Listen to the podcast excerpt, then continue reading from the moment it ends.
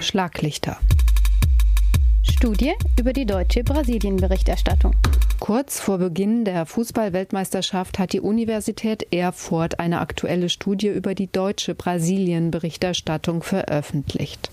Die Autorin Regina Casamata hat rund 340 Artikel der überregionalen deutschen Presse aus den Jahren 2010 bis 2012 untersucht und deren Inhalt analysiert. Das Ergebnis? Da die soziale Ungleichheit für Medien kaum ein Thema ist, kam die Protestbewegung für die deutsche Öffentlichkeit überraschend. Die deutsche Brasilien-Berichterstattung hat den deutschen Konsumenten offenbar nicht umfassend genug über die Lage in Brasilien informiert, lautet das Resümee der Forscherin.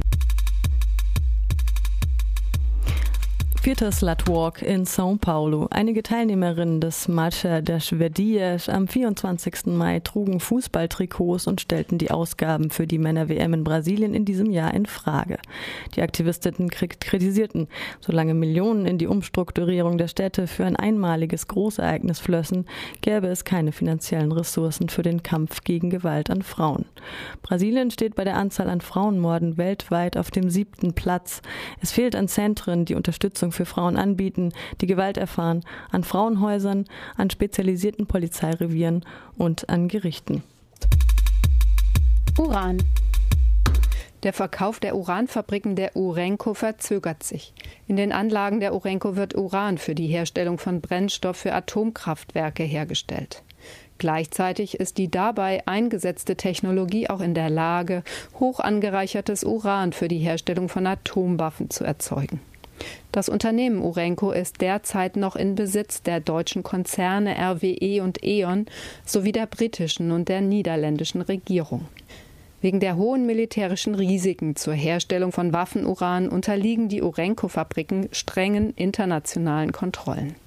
Daher ist ein Verkauf nur möglich, so berichtet Umweltverändern.de, wenn auch die Regierungen der drei Länder zustimmen, also auch die Bundesregierung. 200 streikende Lehrerinnen und Lehrer stoppen brasilianische Nationalmannschaft in Rio. Die Pädagoginnen und Pädagogen demonstrierten letzte Woche gegen die hohen Kosten der Männer-WM in zwölf brasilianischen Städten. Das Geld wäre besser in Bildung als in Prestigeobjekte investiert. Die Protestierenden zwangen den von Polizeibeamten geschützten Konvoi der Nationalelf langsamer zu fahren. Dieser war auf dem Weg in ihr Trainingscamp im rund 90 Kilometer entfernten Teresópolis. Bei der Aktion konnten Aufkleber mit kritischen Parolen an das Fahrzeug geklebt werden. Auch in der Hauptstadt Brasilia gab es Proteste von Arbeiterinnen und Arbeitern, dem WM-Basiskomitees und Indigenen. Sie waren auf dem Weg zum Stadion und wollten den Pokal gegen ein alternatives Modell austauschen. Die Militärpolizei antwortete mit Tränengasbomben und Gummigeschossen. Das Ministerium für öffentliche Sicherheit im Bundesstaat meldete, die Polizei habe, Zitat, innerhalb des vorgesehenen Handlungsprotokolls im Falle von Demonstrationen agiert, Zitat Ende. Es sollte lediglich die Sicherheit der hunderte Besucherinnen und Besucher, die den Pokal anschauen wollten, garantiert werden. Sinai. Für Flüchtlinge, die auf dem Weg nach Israel sind, steigt die Gefahr, auf dem Sinai verschleppt zu werden. Vermehrt wird über hohe Lösegeldforderungen berichtet, die an Familienangehörige der Geißeln gestellt werden.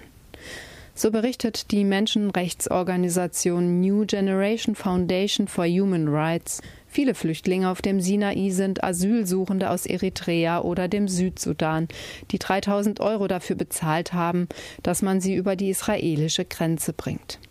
Der Verein Desert Rose aus Köln geht davon aus, dass seit August 2009 zwischen 25 und 30.000 Flüchtlinge im Sinai verschleppt wurden. Die Lösegeldforderungen gehen immer häufiger mit Folterungen und Verstümmelungen einher. Die israelische Organisation PHR Ärzte für Menschenrechte aus Tel Aviv berichtet, in Israel lebten um die 60.000 afrikanische Migrantinnen, welche es illegal über die ägyptische Grenze nach Israel geschafft hätten. Rund 7000 von ihnen, so schätzt PHR, sind gefoltert worden. Unter den Opfern befinden sich neben Eritreerinnen auch Personen aus Äthiopien, dem Sudan und Somalia. Mehr als 150.000 Militärs und Sicherheitskräfte während der Männer-WM im Einsatz. Das brasilianische Bundesverteidigungsministerium informierte letzte Woche, dass Armee, Marine und Luftwaffe bereits ihren Einsatz für die Sicherheit des sportlichen Großereignisses begonnen haben. Es sollen keine Panzer oder gepanzerte Fahrzeuge eingesetzt werden. Die Operation hat prioritär die Sicherung der Verteidigung von strategischen Regionen zum Ziel, wie zum Beispiel Elektrizitätswerke und Sendemasten. Die Einsatzkräfte sind außerdem gewappnet für die Bekämpfung von Terrorismus, Cyber sowie nuklearen Angriffen und die Entschärfung von Bomben. 20.000 Männer seien außerdem von der Internationalen Föderation des Fußballs Verbandsfußballs FIFA engagiert worden, meldet die unabhängige Nachrichtenagentur Pulsar Brasil.